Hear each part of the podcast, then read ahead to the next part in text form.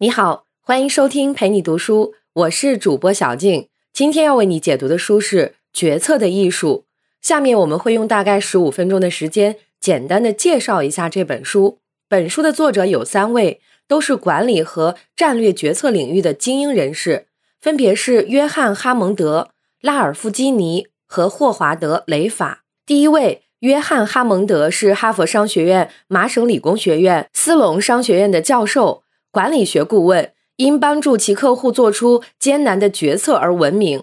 哈蒙德教授从业四十年，为美国证券交易所、美国银行、联合国、世界银行等众多组织提供咨询服务。第二位，拉尔夫·基尼是美国国家工程院院士、南加州大学马歇尔商学院和工程学院教授，曾任麻省理工学院的教授。和哈蒙德教授一样。基尼教授也是和艰难的选择打交道而闻名。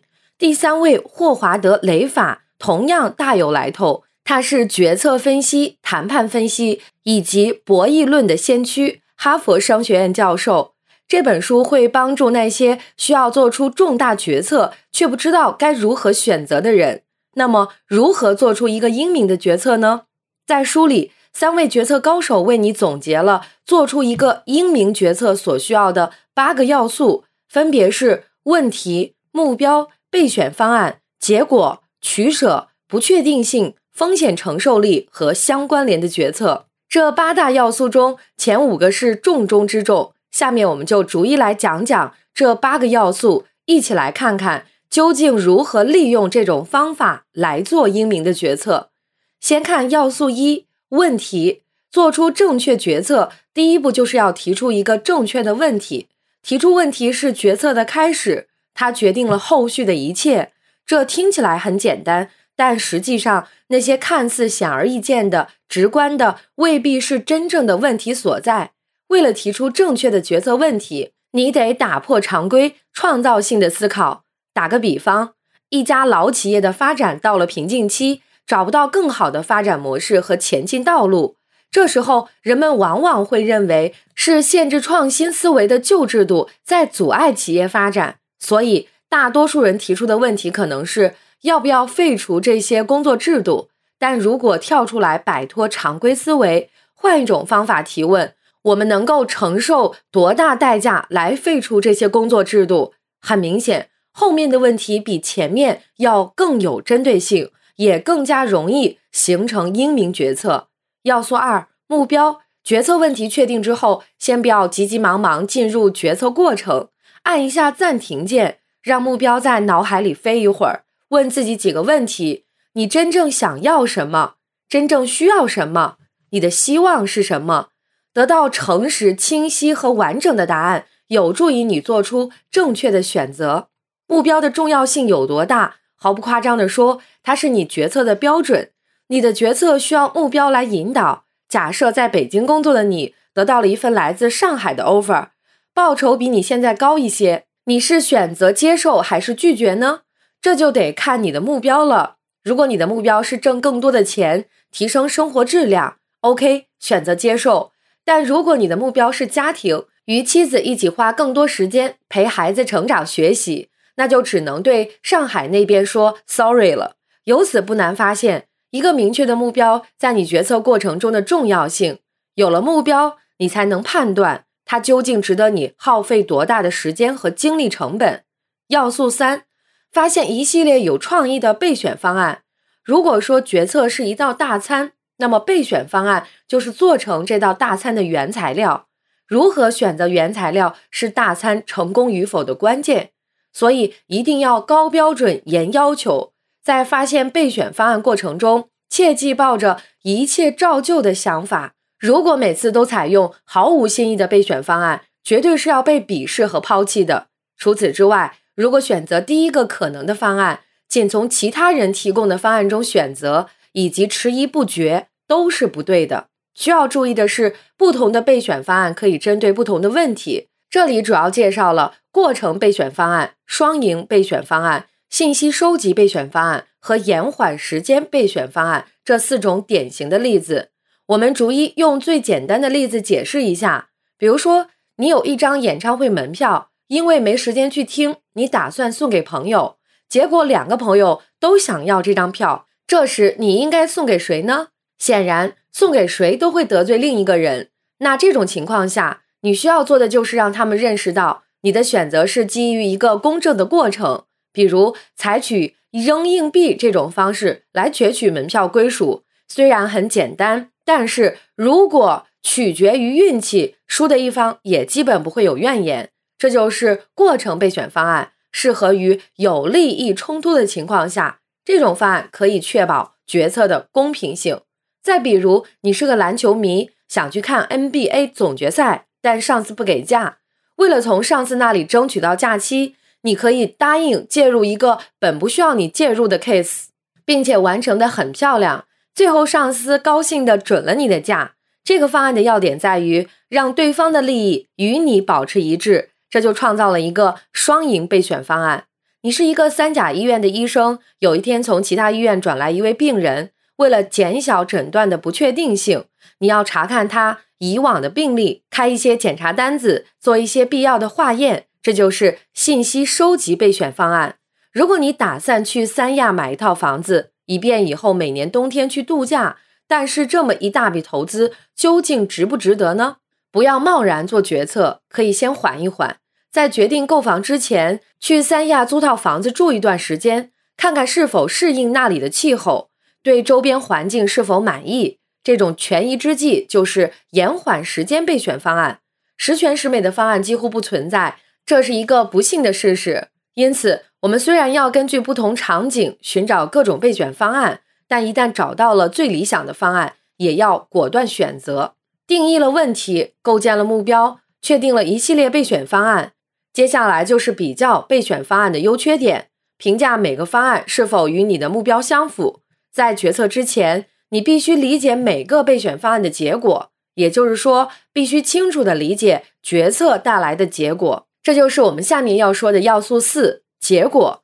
描述结果并不简单。首先，你需要构建一张结果表，具体可以分四步走。第一步，想象未来的场景。假设你去登山，就可以想象自己登顶后的心情和反应。当然，这个想象也不是说完全凭空。最好进行一定的实践调查，比如，当你考虑是否去某所大学读书，你可以先去校园里转一转，去食堂看看伙食情况，甚至可以去教室里旁听几节课，先尝后买。第二步，对每一个方案用统一的标尺进行一番描述，最好是可以量化的，比如货币单位、百分比、面积大小等等，尽量简单，比如设计不同的套餐。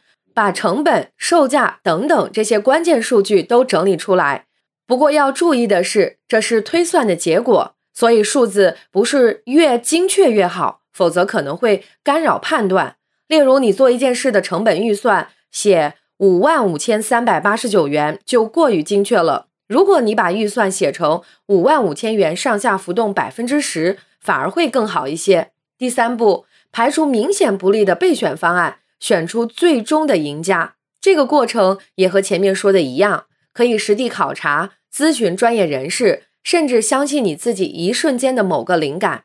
第四步，将剩余方案的描述做成一张结果表，不同方案的相关数据、执行要点，这个方案最可能的结果就一目了然了。同时还需要注意，因为这些可能的结果是基于你的估算，存在一定的不确定性。谁也不敢肯定真正的结果一定会是这样的，所以在描述结果时，一定要将这个不确定性考虑进去，预留出备选项的备选项。这个我们后面会再讲到。列了这么多可能的结果，但我们知道鱼和熊掌不可兼得，重要的决策经常会遇到冲突的目标，这个时候你就需要做出取舍了。要素五，在多个互相冲突的目标中进行适当的取舍。这是决策过程中最重要也是最困难的挑战。那么取舍该如何进行呢？首先可以采用排除法。周末到了，你准备带着家人出去玩一趟。你的目标是花钱少、空气好、距离短。如果方案 A 在消费上比方案 B 多，空气比方案 B 差，且两者距离一样，那么方案 A 就可以被排除。那当选项不止两个的时候，可以把这些方案列成一个表格，再设定不同的指标，还是用选择出有目的地的例子，可以把距离、空气、消费这些参考指标都列出来，最优选的打三分，次之二分，以此类推，很容易就得出每个选项的量化分数，发现它们的优劣关系，这就容易取舍多了。但是有时候采用排除法之后，还是会剩下两个甚至更多的备选方案，让你左右为难。这时该怎么办呢？那你就需要等价置换法了。所谓置换法，就是把一些直观上不太好比较的东西折算成同一个标准。比如，当你选择飞机航班的时候，有的票价更便宜，有的飞行时间更经济，有的服务更好。这些标准，如果你不知道怎么权衡，也可以用上边说的打分的方法，把它们折算成一定的分数，这样再比较，就能对各个方案的价值有一个更直观的判断了。置换前要多收集信息，不能过于随意，事实越充分，判断也越容易。等价置换法需要反复实践才能熟能生巧，一定要多加练习。八大要素中的五个主要要素，我们已经说完了。下面来看看要素六：明智的处理不确定因素。我们前面说了，决策之前再精准、再周全的推算，都无法保证决策百分之百达到预期的效果。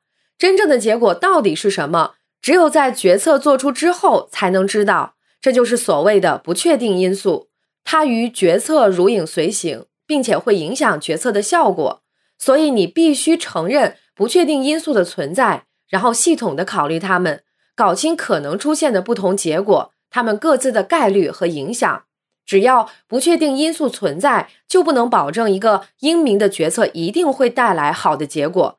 反过来说，那些根据结果好坏来判断决策好坏的做法是不科学的。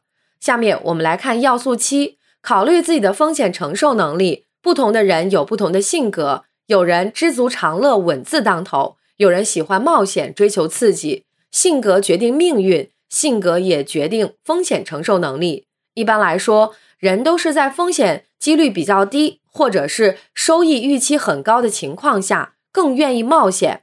关于风险，我们还要多说一点：虽然提高风险防范意识很有必要，但也不必过于夸大风险，因为很多风险只不过是陷阱罢了。如果你是一个企业或组织的领导者，你还需要确保你的下属在做出自己决策时，不能超出你的组织的风险承受力。另外，聪明的人还懂得控制风险来创造新的机会。有人就把风险分摊到投资人头上，还有的人把风险分散对冲。随着保险业的发展，对风险投保也不失为一种不错的办法。最后一个要素八，在相关联的决策过程中，做好事先计划。上大学，你选择什么专业会对毕业进入社会后从事什么工作产生影响？医生治病做手术得准备出并发症的预案，这样的决策叫相关联的决策。也就是说，你决定现在做什么，还是先想想未来可能会做什么？以上就是决策的艺术的主要内容。感谢关注陪你读书，欢迎点赞分享。同时，我们可以打开旁边的小铃铛。陪你读书的更新会第一时间提醒你。我是主播小静，我们下期再会。